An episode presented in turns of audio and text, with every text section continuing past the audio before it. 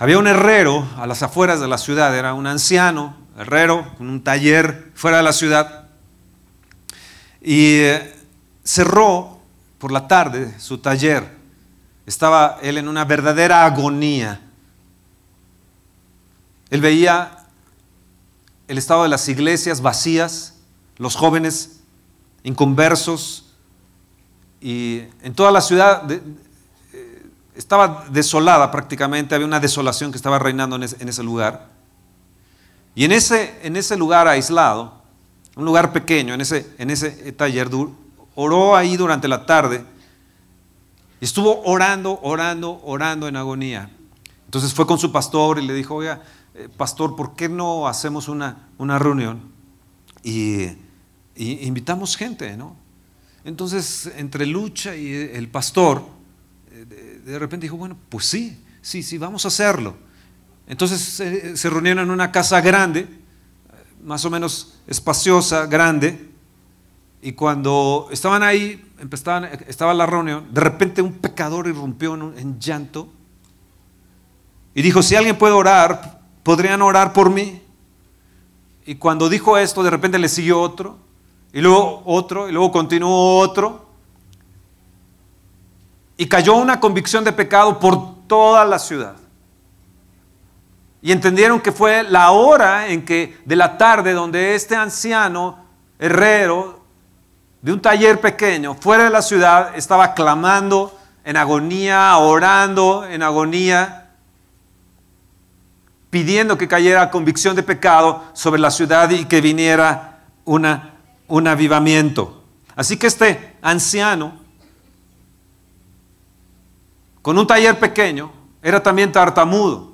Pero Dios escuchó la oración de ese anciano y se produjo un avivamiento. Saben que los príncipes de Dios no son los que están en Inglaterra o en, o en algunas otras naciones de Europa, sino los príncipes de Dios están aquí. Están aquí los príncipes de Dios.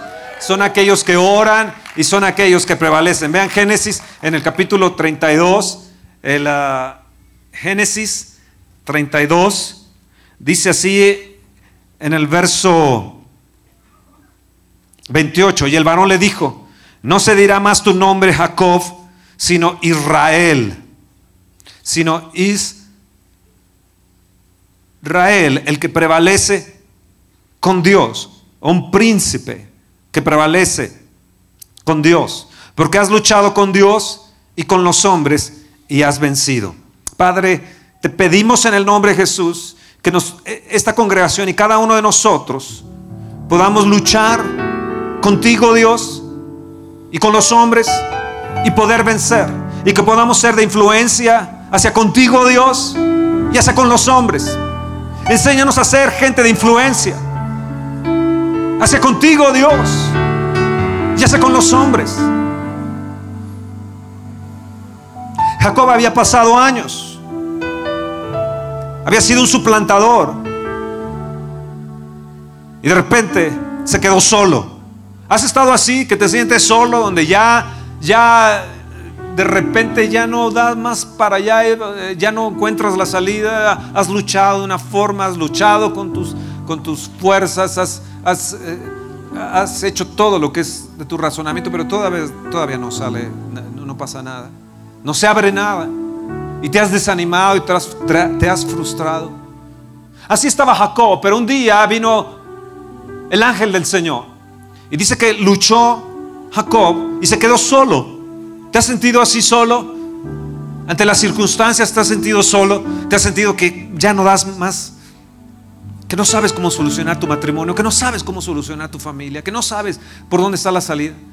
Quiero decirte que hoy en Jesucristo lo puedes obtener esa salida. Muchos lo hemos obtenido así y hemos vencido y prevalecido no solamente con Dios, sino en nuestro matrimonio. Mi esposa ha luchado con Dios y conmigo y ha prevalecido. Y tú puedes ser hoy una mujer, un hombre que pueda luchar con Dios en oración, pedirle misericordia, pedirle que te perdone tus pecados y prevalecer, prevalecer rogándole y pidiendo que tenga compasión de ti y venga a salvarte y restituirte. Dios es un Dios de restitución, un Dios de bendición. Y puede cambiar también tu nombre.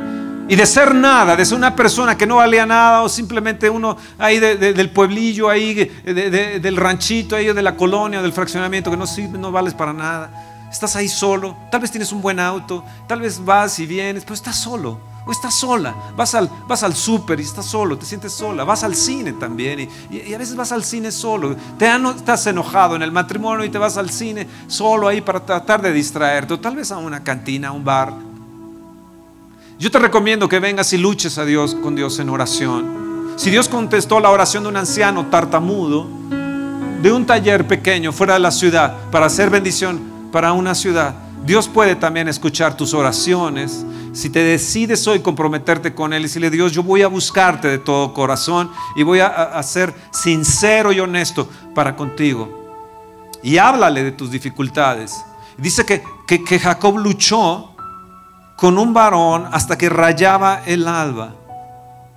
Y cuando yo no pudo más, el varón le tocó el sitio del encaje del muslo y lo descoyuntó mientras él luchaba y dijo, déjame porque raya el alba. Y, Jacob le respondió, no te dejaré si no me bendices. Levanta tu mano y dile, Señor, yo no te voy a dejar. Yo no te voy a dejar, oh Dios. Te pido que sanes mi casa, que sanes el matrimonio, que sanes mi cuerpo, que sanes a esta nación, Señor. Que sanes nuestras naciones, que sanes a Chile, Señor. Que, que tú obres en este maravilloso país, Señor, como punta de lanza en la economía y como un ejemplo a las naciones, Señor. Señor, y que así también lo hagas con México, Señor. Padre, bendice mi nación, bendice a México, bendice.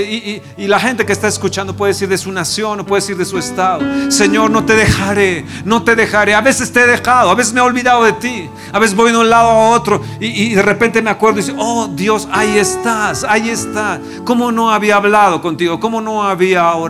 Pero Señor, hoy decido buscarte en oración. Decido ir, Señor, contigo y luchar y prevalecer y prevalecer en medio de la oración. Señor, no te voy a dejar, no te voy a dejar, no te voy a dejar, no te voy a dejar.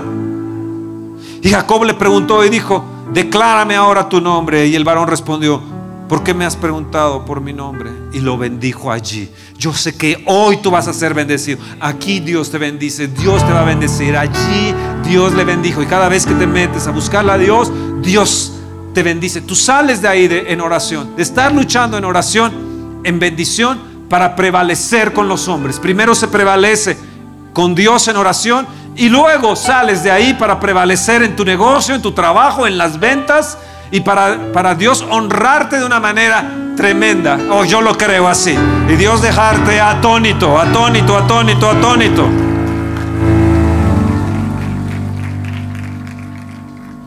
Mm.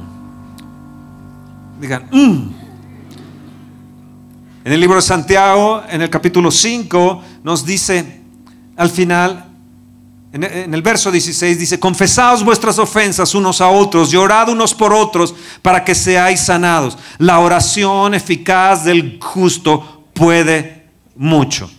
Esta plática es viviendo en oración, viviendo en oración, viviendo la vida en oración, viviendo en oración, viviendo en oración. Porque nos dice aquí que la oración del justo, la oración eficaz, escuchen bien, la oración que Ah, no cualquier oración, la oración que es eficaz puede mucho.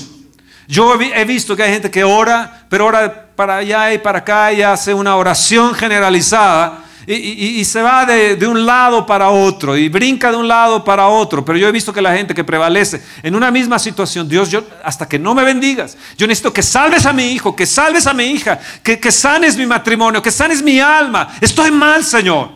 Y cuando uno se enfoca sobre eso, directamente sobre eso, y está ahí prevaleciendo, prevaleciendo, llega un momento donde ¡pum! se rompe todo, sales en victoria para obtener la victoria en tu empresa, en el negocio, en la casa, donde quiera que tú te estés moviendo, ahí Dios te va a hacer un vencedor como este niño campeón, campeón de, de karate. Sales siendo un vencedor, pero nos dice, confesaos vuestras ofensas unos, unos a otros. Confesaos vuestras ofensas unos a otros. Y orad unos por otros. Y orad unos por otros. ¿Escucharon bien? Amado, la oración eficaz del justo puede, puede, puede mucho, puede, puede mucho. Hay algo que es importante cuando nosotros oramos y es la confesión. Es la confesión. Muchas veces está el problema ahí en el matrimonio, está el problema en la casa, está el problema con, con algún hermano o alguna hermana de sangre y está el problema y sigue el problema, pero no somos capaces de rendirnos, de ser humildes y decir, sabes que yo estoy mal o yo te he ofendido. Y sabes que yo vengo a confesar que te he ofendido. Yo vengo a decirte que, que pues sí, yo, yo la regué, yo hice, no me di cuenta. O si me había dado cuenta, estaba yo mal, estaba, eh, no, no era prácticamente yo. A lo mejor se me metió el demonio, no sé, pero, pero, pero, pero ¿sabes qué? Perdona porque he sido iracundo, he sido así, o, simplemente eh, he, sido flemático y se me ha cerrado la boca y no te he querido hablar en tres, cinco, cuatro eh, eh, días, o, veinte días, o un mes, o tres años, seis meses. ¿Sabes qué? Perdóname. Perdóname. Yo, confieso que, que no hice lo correcto contigo. Perdóname. ¿Sabes qué va a suceder? que Dios te va a bendecir. ¿Sabes qué va a suceder? Que Dios te va a restituir. ¿Sabes qué va a suceder? Ahí no los escucho ahí arriba. En la sala 7 no los escucho. ¿Sabes qué va a suceder? Que vas a salir prevaleciendo con los, los afuera. Vas a salir, vas a salir prevaleciendo con la gente con la que estás. Vas a prevalecer en las ventas, vas a prevalecer en tu negocio, vas a, vas a prevalecer ante aquellos que te están haciendo daño dentro de tu casa y vas a prevalecer ante las circunstancias o los mismos demonios que están tratando de acabar y derribar tu matrimonio. Vas a prevalecer ante las circunstancias difíciles, porque a veces vienen. Yo cuando veía a mi esposa que iba allá, eh, eh, ya se la llevaban para el quirófano, y mis lagrimitas salían. Entonces me quedé orando todo el tiempo, eh, salí, a ella. Bueno, le confesé todas mis cosas a Dios. Y entonces entendí que la oración eficaz es confesión. Confesar nuestras ofensas. Entonces el Espíritu Santo creo que me, que me, me ha guiado y me guió. Y empecé a recordar cosas que yo había hecho porque muchas veces confesamos nuestros pecados, Dios, perdóname todos mis pecados, ¿verdad que todos mis pecados los perdonas Dios? Sí, sí, sí. Y, hemos, hemos orado así. Pero cuando el Espíritu de Dios te pone a confesar cada detalle, cada cosa que uno ha hecho, miren, eh, de repente venían así cosas y le decía, Dios, por favor, sálvala, Señor, sálvala, Señor. Yo, yo la besé, oré por ella antes de que partiera, le dije, hija, te amo, ha sido una bendición estos 35 años de vida. Febrero cumplimos 36 y, le dije, eh, eh, hija, el poder de la resurrección va a obrar, yo voy a estar orando por tu mente, en la anestesia, por tu alma, por tu corazón. Gracias por ser mi compañera de vida y quiero seguir contigo hasta que Dios nos llame a su presencia. Y ahí los dos lloramos. Ella con su gorrito ahí para irse ahí, y, las enfermeras y enfermos ahí escuchándonos, ¿no? Y Señor, bendícele, yo te amo y te bendigo. Entonces ya se la llevan en la camilla y yo ah, la veía hacia lo lejos. Dije, Dios, que no sea la última vista que tengo con ella. Ah, y entonces empecé a orar por ella, pero de repente el Espíritu de Dios empezó a hablarme y, y empecé a recordar ciertas cositas y cosotas. Dije, Dios, perdóname. Perdóname por esta, Señor, por esta, por esta, perdóname. No por, por esta, sino por esta situación.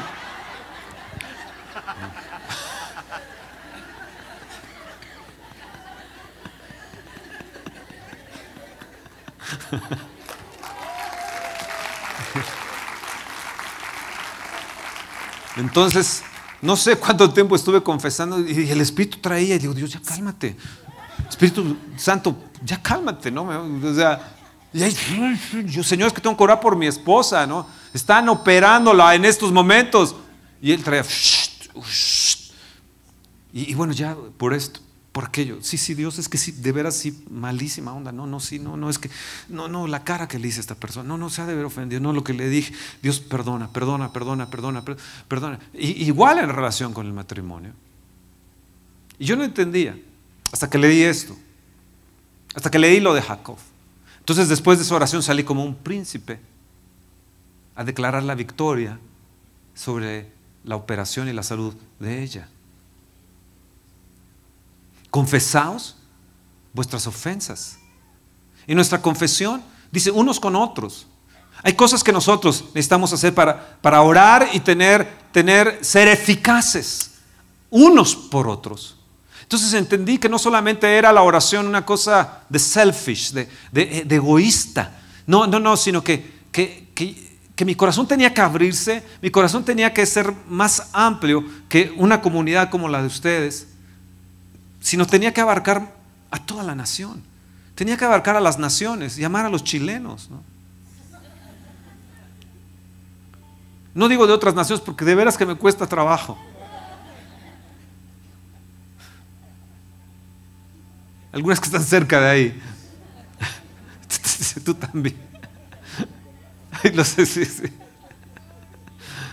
Yo digo, Dios es que me han hecho tanto. Y empecé a recordar de, de gentes que me hicieron cosas allá en Sudamérica, pero ah, fuertes, Y de gente en México. Yo dije, pero ¿cómo Dios pudo perdonar a esa persona que decía que yo estaba divorciado y era pura mentira? Que empezó a decir que nosotros estábamos divorciados, pura mentira. Y empezó a correrlos por toda la nación y pastores. Y igual yo decía, Dios, pero es que este, pero, pero, pero lo quiero, pero, pero acabar, ¿no? Perdona, perdona. Y todavía cuando venía en la mañana me recordó de otro también que empezó a decir cosas de nosotros. Y dije, Dios, es que a este, a este no me lo recuerdes, por favor, ¿no? Y además tiene la nariz así y es medio calvo. Y no, no, Señor, no. A ese no, por favor. Y cuando venía para acá, para los cines, perdónalo. Vas a estar hablando de eso, perdónalo. Dijo, ok, Dios. Ok. Mira, y el día que esté con ellos, Dios, y si yo reacciono de otra manera, yo también te pido que me perdones.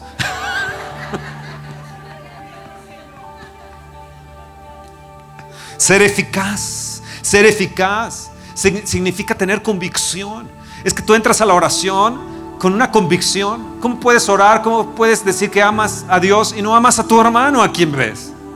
Entonces empecé a entender también que la oración eficaz significa restitución. Y si queremos ver un avivamiento en esta nación y en nosotros, aún más fuerte, y, que quedemos atonizados, atónitos por su presencia, atónitos por su gloria, atónitos por el avivamiento del Espíritu de Dios, necesitamos hacer restitución. No le debas nada a nadie.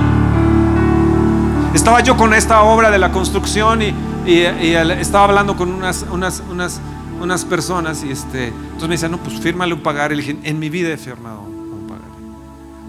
Yo tengo palabra y te he demostrado que tengo palabra y no tengo que firmarte nada.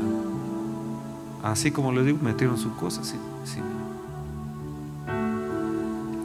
Estuve tratando en esta semana con unas personas que difíciles es difícil de entender su mente. Yo decía, Dios, es que ¿cómo, cómo trato con ellos? Ve cómo son. El Señor me dijo, salúdalos. Ustedes saben que yo les saludo más o menos en el antebrazo. Y eso es para evitar que en un momento en la conferencia uno se toque y entonces se transmite. Si usted no se lavó las manos, se transmite aunque usted sea hermano cristiano y muy acá y muy, muy pipiris nice. Y si no se lavó las manos, pues le va a transmitir su problema. O si viene con un gripón tremendo y usted está estornudo, estornudo y no tiene cuidado, pues mejor quédese en casa en su cama. O si cree que Dios le va a sanar, pues váyase a la sala 6 o a la 3 o a la 1.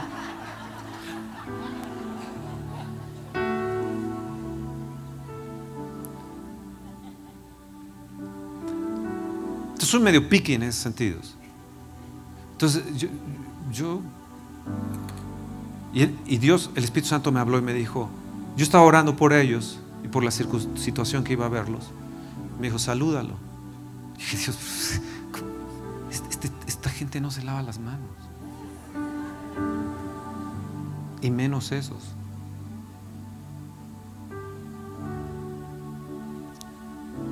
Le dije, Señor, el trato que voy a hacer con ellos, háblales de mí, háblales de Jesús, háblales de mí, de Jesús. Háblales de mí, me dijo Jesús dije, Señor, pero el trato va a ser, háblales de mí.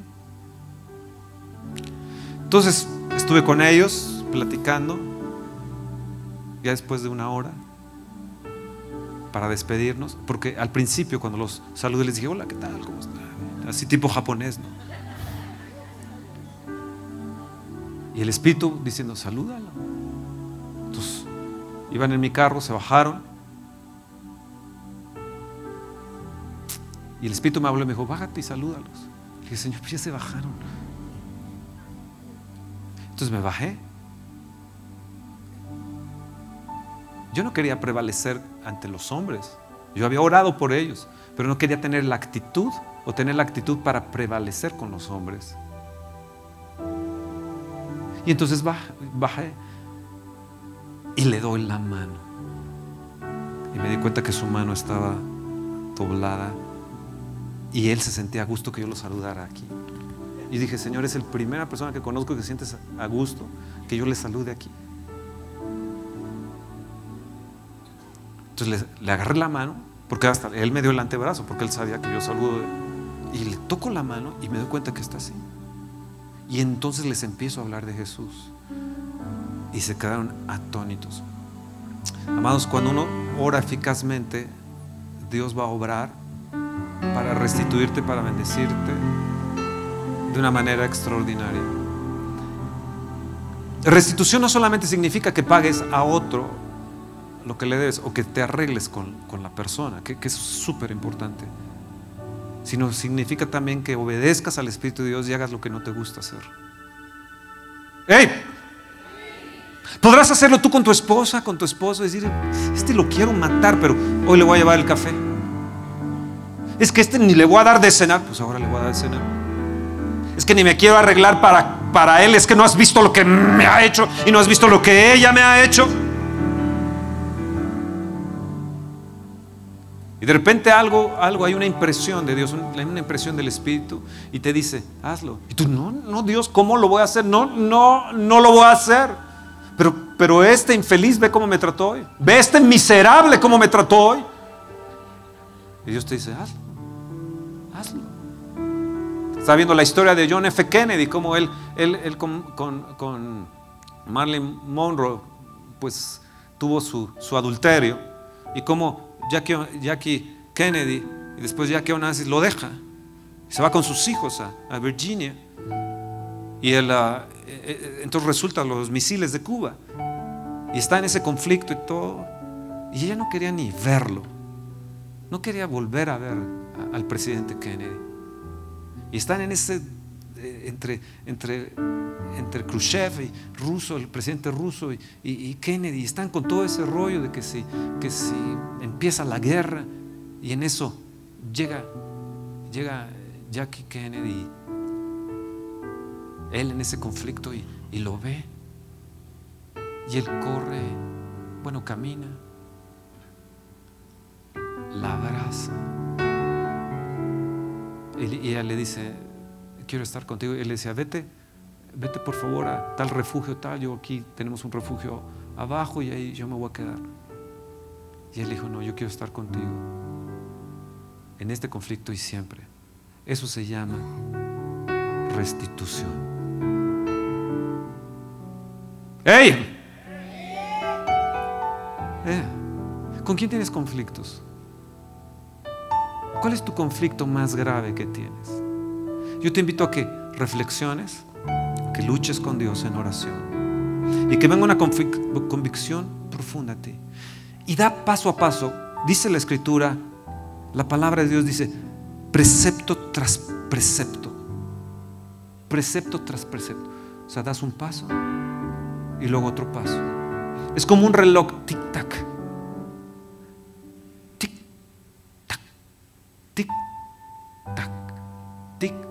Tic-tac.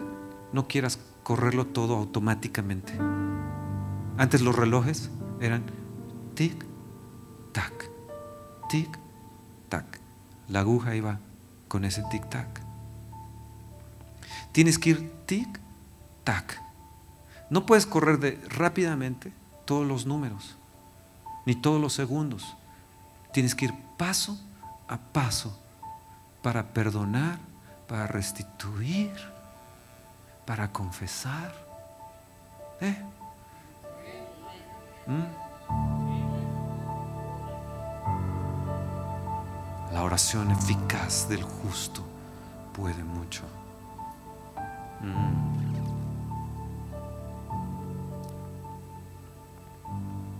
¿Saben que ese tic-tac es la manera de crecer?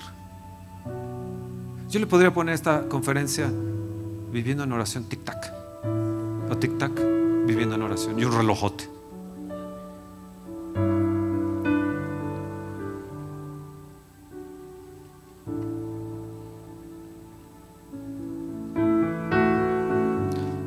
Si una persona recibe gran bendición sin profunda humillación del alma, crecerá hinchada de orgullo. Lo voy a volver a repetir. Pedimos muchas veces bendición Dios bendíceme, bendíceme, bendíceme, bendíceme. Pero cuidado. Si una persona recibe gran bendición sin profunda humillación del alma, crecerá hinchada de orgullo. A ver, la gente me dice, ¿sabes qué? Ora por esta situación. Cuando, Dios me bendiga, yo voy a, bendecir para la obra. ¿Y por qué no empiezas a dar un paso de fe? ¿Por qué no empiezas con un tic-tac? ¿Quieres aventarte todo el reloj inmediatamente y todas las manecillas rápidamente, automáticamente? Pero a veces la gente le hace daño la bendición. Dice que el hombre que luchó con Dios es, es el ángel del Señor. Es el Señor mismo. Ese varón era el Señor mismo. Dice que lo bendijo allí. Lo bendijo allí.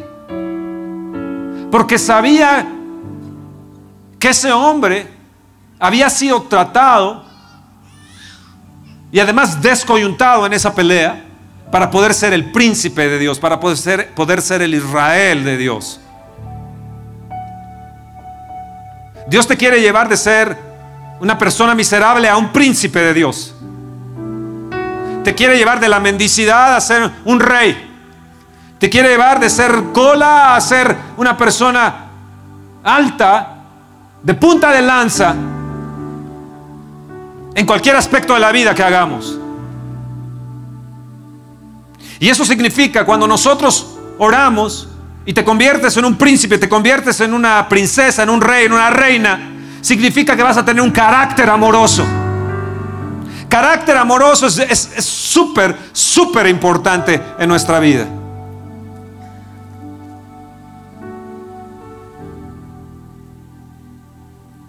¿Qué dije?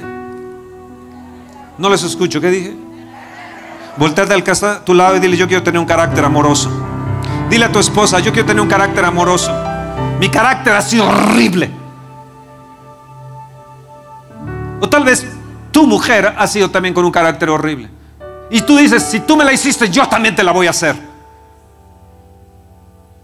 Es como si Jackie Onassis le hubiera dicho, a, tú te metiste con Marilyn Monroe, pues yo me voy a meter con, con, pues quién sabe en ese tiempo quién anduviera ahí, pero, pero te la voy a hacer buena.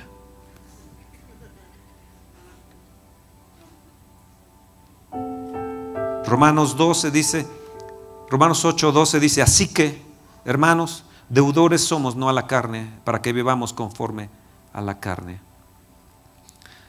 Romanos 8, 12, pero Romanos 12, 16 dice, unánimes entre vosotros, no altivos, sino asociándonos con los humildes, no seáis sabios en vuestra propia opinión. No seáis sabios en vuestra propia opinión. Dice, el amor sea sin fingimiento, aborreced lo malo y seguid lo bueno Amados los unos a los otros con amor fraternal, en cuanto a honra, prefiriéndoos los unos a los otros. En lo que requiere diligencia, no perezosos, fervientes en espíritu. Sirviendo al Señor, gozaos, gozosos en la esperanza, sufridos en la tribulación, constantes en la oración. ¿Qué dice? Constantes en la oración. Constantes, constantes. Ser unánimes constantes. En Romanos 15, en el verso 30, dice Pablo, pero os ruego hermanos, por nuestro Señor Jesucristo y por el amor del Espíritu, que me ayudéis orando. ¿Qué qué? Que me ayudéis orando por mí a Dios. Yo creo que Pablo llegó al punto que ya no podía ser más selfish, egoísta. Llegó al punto donde la carne ya había sido tratada. Igual con Jacob, llegó al punto donde la carne tuvo que ser tratada con Dios. Y tenemos que llegar al punto, si queremos tener carácter amoroso y ser fervientes en oración y prevalecer en nuestras oraciones, necesitamos llegar al punto de, poder rendir totalmente nuestra vida al Señor y, llegar al punto de quitar todo aquello y decir, no, no, no, no oren por mí.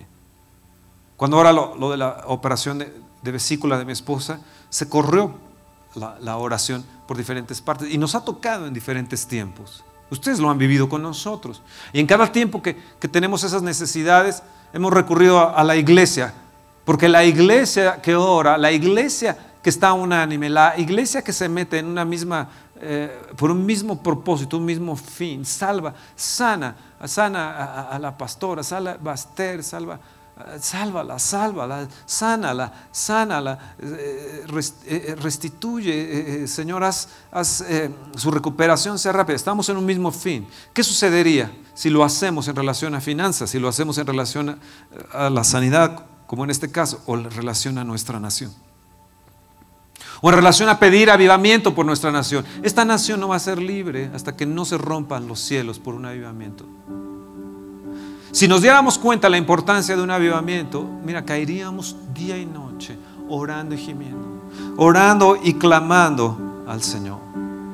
Amados, necesitamos ser personas que vayamos en oración. ¿Qué tal si tú tuvieras un hijo vagabundo, un hijo eh, en, adicciones terribles? Irías en agonía clamando a Dios. ¿Qué, ¿Qué si tu ser querido está a punto de fenecer? ¿Qué si, que, si tu casa se, se, está quemando, está en llamas? ¿Qué si hay una circunstancia difícil? ¿Qué harías? ¿Empezarías a clamar? ¿Empezarías a gritar? Entonces te acordarías de Jeremías 33.3 que dice, clama a mí, yo te responderé. Y dirías, sálvalo Señor, sálvalo Señor, salva mi casa, salva mi matrimonio. Padre, ayúdame, ayúdame, Dios mío, ayúdame. Salvador mío, Jesús, ven, ven, ven, por favor y sálvanos estarías gritando y no te alcanzarían las palabras y estarías, oh Dios. La gente te vería y diría, ese hombre está en una gran aflicción, está clamando, lo entendemos, está luchando en relación a sus hijos,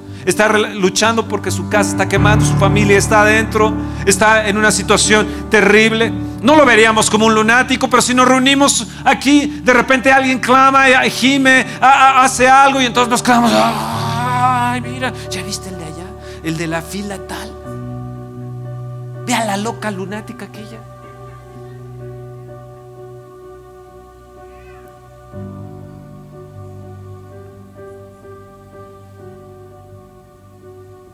¿Cómo luchó Jacob? ¿Ustedes creen que, que no hizo? ¿Alguien grandotote que esté por aquí? ¿Algún grandotote aquí? ¿O algún chiquito? Es como si pongo, si un poco con Pedro, no, me da un francazo y me, va a, tirar, ¿no? Entonces, pero si nos agarra, estamos luchando, ¿no? Jacob luchó en oración. Jacob luchó en oración, luchó en oración. Si él me cae encima, me ganó, ¿no? Me ganó. Prevalecer significa eso. Está sobre y lo dejas inmóvil, paralizado le metes una llave, luchas con él, lo dejas inmóvil, quietecito, mijito. Que no, que no, descoyuntado. Te agarran y ¡ah! ¿Cómo creen que gritó Jacob cuando, cuando lo descoyuntó el Señor? Eh, eh ustedes cómo gritó. No, no, en serio, te están descoyuntando, ¿eh? ¿Cómo creen? ¿En serio?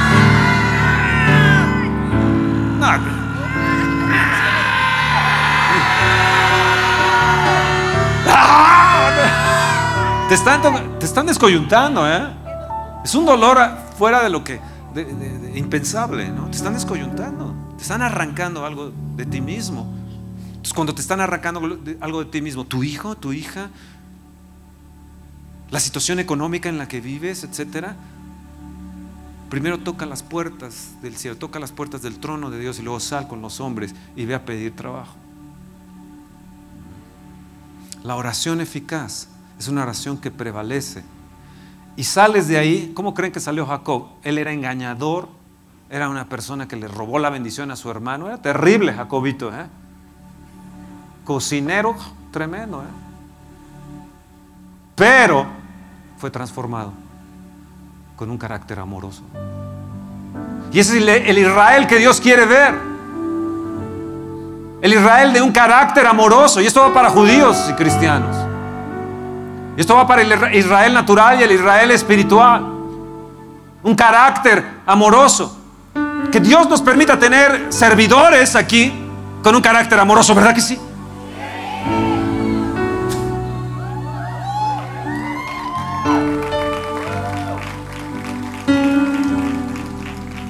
Saben, hay gente que nunca ha sentido la benevolencia.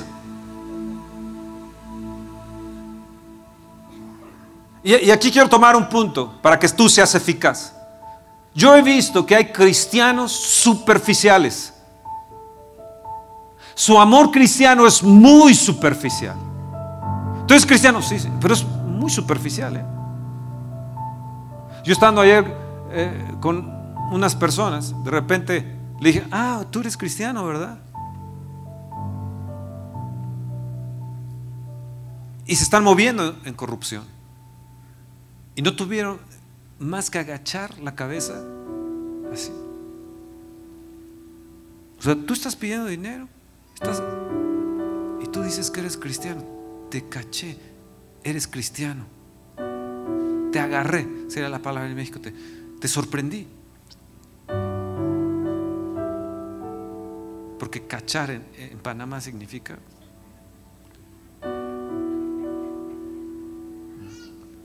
te sorprendí, te sorprendí. Tú eres cristiano, ¿verdad? ¿De qué denominación eres? No, pues de ninguna.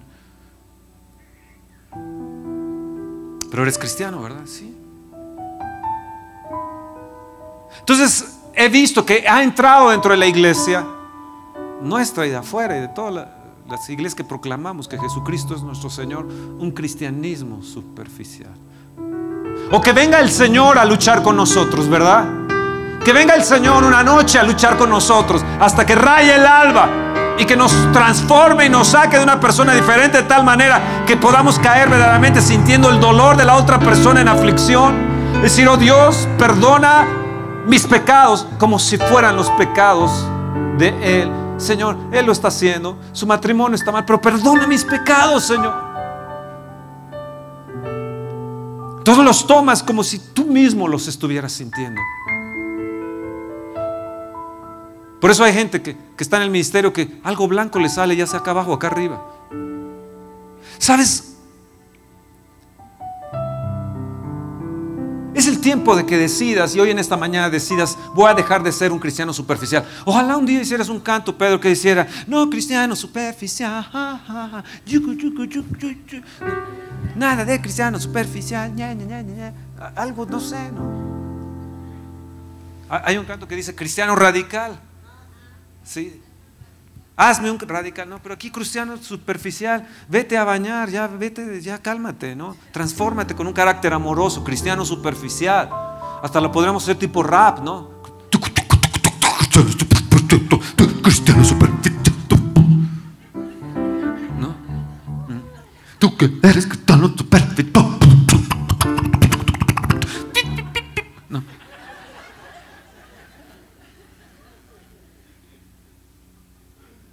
Dile, te están hablando a ti. Ya no seas un cristiano superficial. Eh, los de la sala 7, no sean un cristianos superficiales. Sean cristianos comprometidos. Que ojalá puedan arrebatar eh, eh, el lugar de, la sala 3 y tener un compromiso con, el rey. Si tú tuvieras un, compromiso con un rey o con el presidente de, de, esta nación, no llegarías tarde, tratarías de llegar temprano. Que con el Rey de Reyes y Señor de Señores. Esas cristianos superficiales. Yo me he dado cuenta ahora en oración que no solamente debo orar por los inconversos, sino que debo orar por los cristianos superficiales. Para que tengan una verdadera entrega con el Señor. Yo conozco varios de esos cristianos superficiales. ¿Tú conoces? Sí, yo conozco algunos que andan en bicicleta. Que dicen que son cristianos, son superficiales nada comprometidos con nada. Alguien los dañó, en un momento en su vida alguien los dañó y se volvieron superficiales, no se comprometen con nada. No, yo no le hago daño a nadie, pero eres un superficial, porque la verdadera iglesia, un verdadero cristiano se preocupa por los demás, ora por los otros, se confiesa los unos con los otros, oran por, por sus problemas, por sus necesidades, se compadece de los demás, llora con el que llora se aflige con el que se aflige y se goza con el que tiene victorias. ¿Ustedes han conocido cristianos superficiales? Sí. Te dicen, usted es cristiano, soy católico, pero es cristiano, soy católico. Y, usted es cristiano, sí, soy evangélico, pero es cristiano, sí, pero soy evangélico. Usted es cristiano, soy protestante, bueno, está bien lo que proteste, pero, pero, pero dependiendo cómo protesta. Pero ¿es, ¿es usted un cristiano real, un cristiano con carácter amoroso o es un cristiano superficial?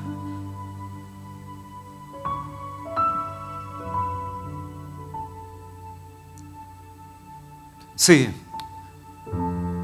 una persona sin carácter amoroso es un creyente superficial. Esa mujer que estaba en, adulterio, ¿cómo la tomaron aquellos religiosos? Eh? Le sacaron las piedras y la iban a matar. Y Jesús se puso en tierra a escribir. Y yo creo que le escribió todos los pecados que ellos tenían ahí. Y entonces cada uno fue redarguido ahí en su corazón. Hubo una convicción ahí en su corazón de esa gente agresiva religiosa. Y dejaron sus piedras. Y le dijo, ¿dónde están los que te condenan, mujer? dice, pues no, se fueron. Pues yo tampoco te condeno. ¿Por qué no dejamos nosotros el día de hoy de dejar de condenar a los demás? Porque ¿qué sucede cuando vamos delante de Dios y estamos todavía condenando a los otros? O estamos murmurando unos con otros en lugar de amarnos los unos a los otros. Es más fácil murmurar que amar. Si tú lo haces así, entonces el amor de Dios no está en ti. ¿Cómo puede ser entonces una persona que llegue delante de Dios ante su trono siendo un cristiano superficial y un cristiano murmurador? Oh, sí, hay cristianos superficiales. Yo les podría contar las historias de, de Jesús en relación con esto. ¿Saben ustedes que cuando el apóstol Santiago, se dice que cuando el apóstol Santiago murió, tenía encallecidas las rodillas como las de un camello? ¿Hace cuánto que no te humillas delante de Dios? ¿Hace cuánto que no doblas tu rodilla delante de Él? O caes totalmente a tierra. Está bien que ores acostado, sentado, está bien. Yo, no digo, o caminando o manejando, no, digo que eso esté mal. Pero llega un momento de profunda humillación delante del Señor. Si queremos que Dios nos bendiga grandemente, yo le pido a Dios, no nos hagas con un orgullo que creamos que nosotros tenemos la razón en todo y que sabemos de todo. Porque entonces la bendición nos hizo mal.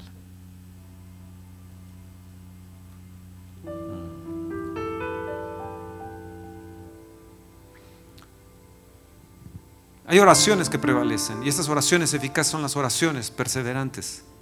Esto quiere decir que estás enfocado en un mismo, en un mismo fin. No es de que generalizas, sino que vas, te levantas y dices, Dios, sana a esta persona, sánala, sánala. O, Señor, salva a este amigo. Ahorita voy al, al trabajar, Señor, tócalo. Tiene problemas matrimoniales, tiene problemas de esto o, mi amiga, Señor, eh, sálvala, Señor, hazle entender, quita el velo, Dios, y vas manejando y vas orando. Señor, por favor, úsame con los hombres, úsame, úsame para esta gente que te necesita. Ayúdame a ser un anunciador tuyo, Señor. Que vean en mí el carácter de Cristo. Señor, el mío está horrible, Señor. Me despojo de mí mismo, Señor. Dame el carácter, Espíritu Santo, de Cristo. Dame el carácter, Espíritu Santo, de Jesús. Y vas ahí en el auto y, luego vas a, comer y estás dentro de ti. Señor, es que yo necesito esto. Pero a la vez también estás pidiendo por esa alma. Y vas al baño y estás orando allí. Y te regresas al trabajo y regresas en todo y estás en lo mismo. Y en la noche estás en lo mismo. Esta es una oración perseverante. Esto es cuando la mente es absorbida totalmente. Yo me levanto y digo, Dios, es que México necesita un avivamiento. Ahí en el avivamiento tu presencia y tu gloria se manifiesta. Si la gente entendiera, Dios, lo que es un avivamiento. Si la gente entendiera que cuando viene un avivamiento uno es súper prosperado, no solamente prosperado, sino súper prosperado. No, hombre, clamaríamos y, estaríamos constantemente al, levantarnos, al caminar, en donde estuviéramos, estaríamos diciendo, Dios, danos un avivamiento. Eso es lo que yo estoy haciendo. Da un avivamiento glorioso, Señor. Trae un avivamiento glorioso a esta nación. Te necesitamos, Señor. El gobierno no puede tener control de lo que está sucediendo, la violencia tan terrible en México. Yo en esta semana voy a Ciudad Victoria, hay bombazos están, tiene el control, eh, ahí la delincuencia tiene, el control. Voy a, tenemos ahí una congregación, voy a ir a apapachar a nuestra gente, voy a amarla. le digo, Dios, dame un carácter amoroso para con ellos, que, que una cosa así, sino que pueda llegar con la humildad de Cristo para con ellos, de abrazarlos, de consolarlos, de apoyarlos, Señor.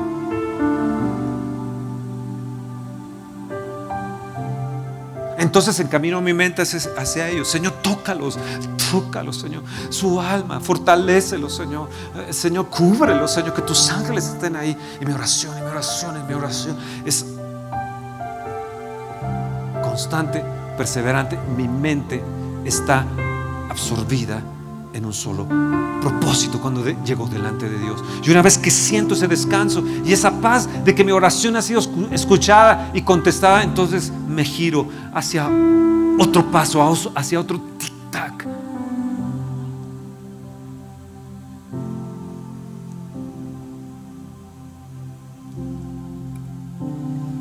Como le pido al Señor que sane esta nación, que caiga convicción de pecado en la gente que caiga convicción de pecado en los cristianos también.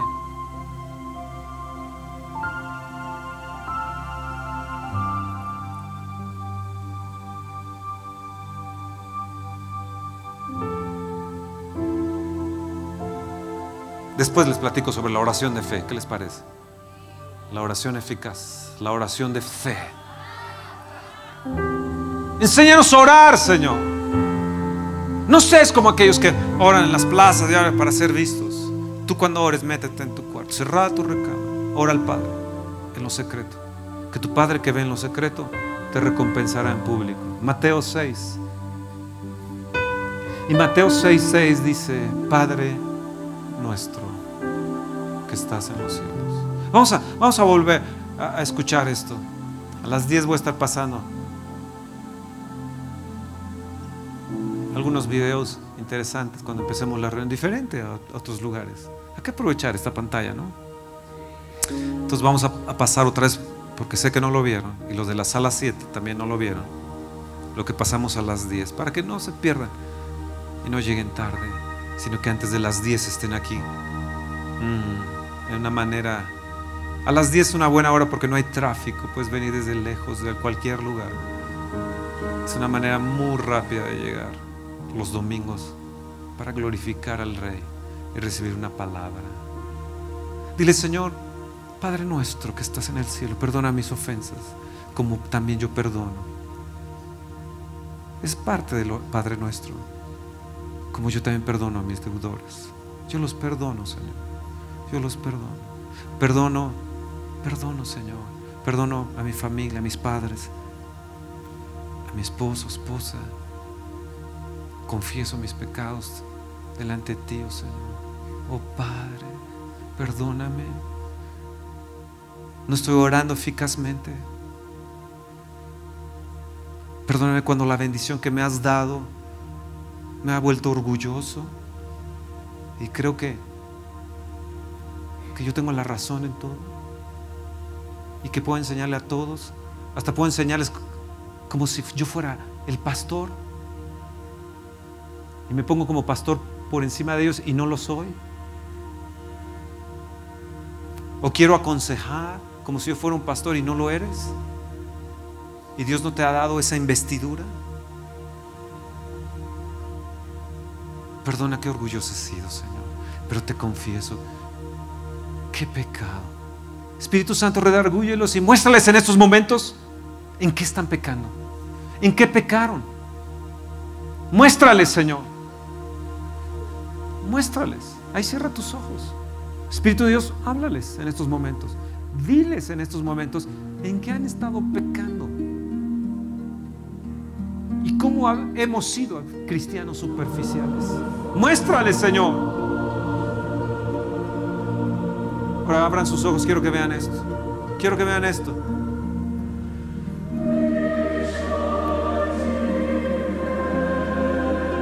Esto es lo que pasamos a las 10 de la mañana.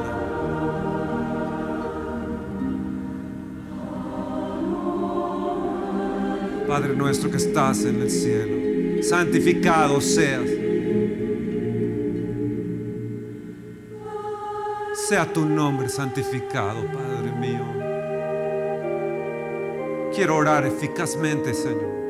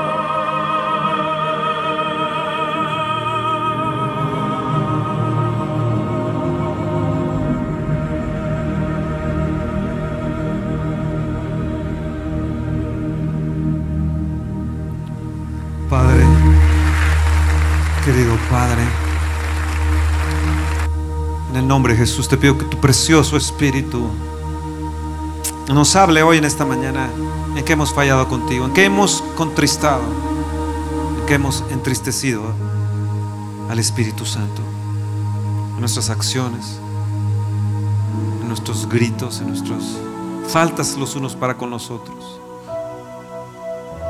en nuestras acciones o en las que hemos dejado de hacer, en nuestras omisiones. Donde hemos sido más murmuradores que emprendedores. Donde nuestras oraciones son más que todo murmuraciones, más que eficaces. Y donde a veces, oh Dios, perdemos el tiempo creyendo que hemos orado y no hemos orado eficazmente. Ahora entiendo que la oración eficaz del justo puede mucho. ¿Cómo puedes orar eficazmente? Todos los que son guiados por el Espíritu Santo, estos son hijos de Dios, Romanos 8, 14. Cuando entras a la oración tienes que ser, permitir que el Espíritu Santo te dirija. ¿Por qué quieres que ore? ¿Por qué quieres que interceda? Yo como pastor, como director se los digo, necesitamos orar por avivamiento. Necesitamos orar por convicción de pecado. Necesitamos orar y ayunar de que Dios salve a esta nación. ¿En qué oraré? ¿Cómo oraré en estos días y ayunaré? Por avivamiento. Y que dentro de ese avivamiento venga convicción de pecado. Y que venga la sanidad a esta nación. Espíritu de Dios, revélales en qué hemos ofendido, te hemos entristecido, en qué hemos ofendido a Jesús.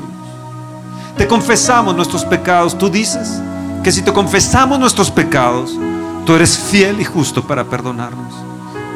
Y la sangre de Jesucristo nos limpia de todo pecado. Y cada vez que confesemos un pecado, pídele que te limpie con la sangre de Jesús. Y pídele a Jesús que te adorne, te limpie con su sangre. Y al Espíritu Santo que te santifique. Santifícanos, Espíritu Santo.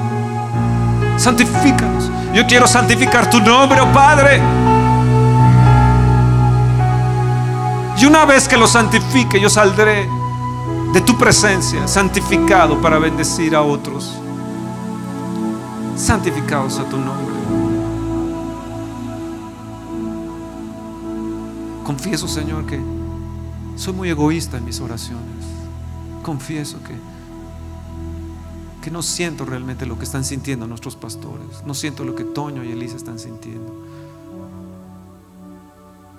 No siento, Señor, lo que nos dicen, que oremos y la forma de orar. Es más, ni, ni siquiera quiero conectarme a las nueve de la noche los lunes para orar. Prefiero alguna otra serie de cosas que tener una cita puntual con la congregación. ¿Sabes por qué se te hacen aburridas? Porque no estás encendido con la salvación. Isaías 62 nos dice, enciéndase tu salvación en mí.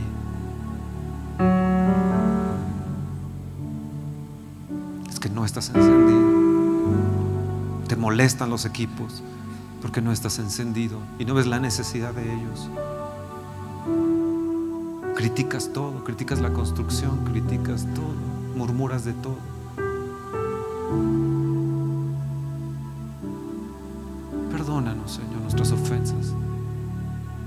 Nosotros perdonamos a aquellos que nos han ofendido.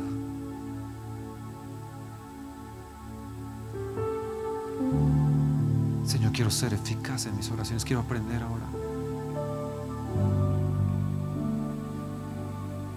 Revelales, Espíritu Santo. En estos momentos quiero que la gente que quiere recibir a Jesús y a la vez gente que quiere confesar sus pecados y poner su rodilla, inclinarse en humillación y decirle, líbrame de un orgullo, de orgullo, de que tú me estés bendiciendo y yo no tenga la humillación, entonces tendré un orgullo impresionante en mi vida. Tú lo has pedido, que Dios te bendiga. Ahí en la sala 7, pueden correr allá enfrente, en la sala 7, y venir al frente, ahí en la sala 7. Y tú puedes venir hoy también a pedirle al Señor y humillarte delante de Él. No te quedes ahí sentado. Hay gente que sé que no puede pararse. Hay, hay gente que, sé que tiene problemas para pararse. Lo, entiendo bien, la edad, etc. Pero tú que lo puedes hacer. O lo puedes hacer también inclinando tu corazón y pidiéndole perdón. Dile, Señor, líbrame de ser un cristiano superficial. Si ya no quieres ser más un cristiano superficial, ven y pídele perdón al Señor. Dile, Señor, yo no quiero ser un cristiano superficial. Aquí adelante pueden caer también de rodillas. Aquí también podemos humillarnos delante de Él. Dile, yo no quiero ser un cristiano superficial. No quiero ser un cristiano superficial. Yo les he invitado a que vengan aquí al frente. Llenemos todo esto. Vénganse aquí cerca de mí. A mí no, no me importa que estén cerca de mí.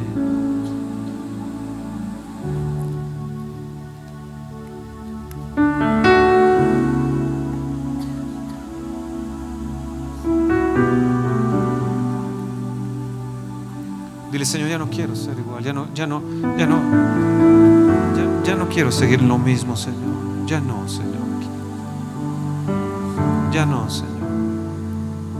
Ya no quiero seguir en lo mismo.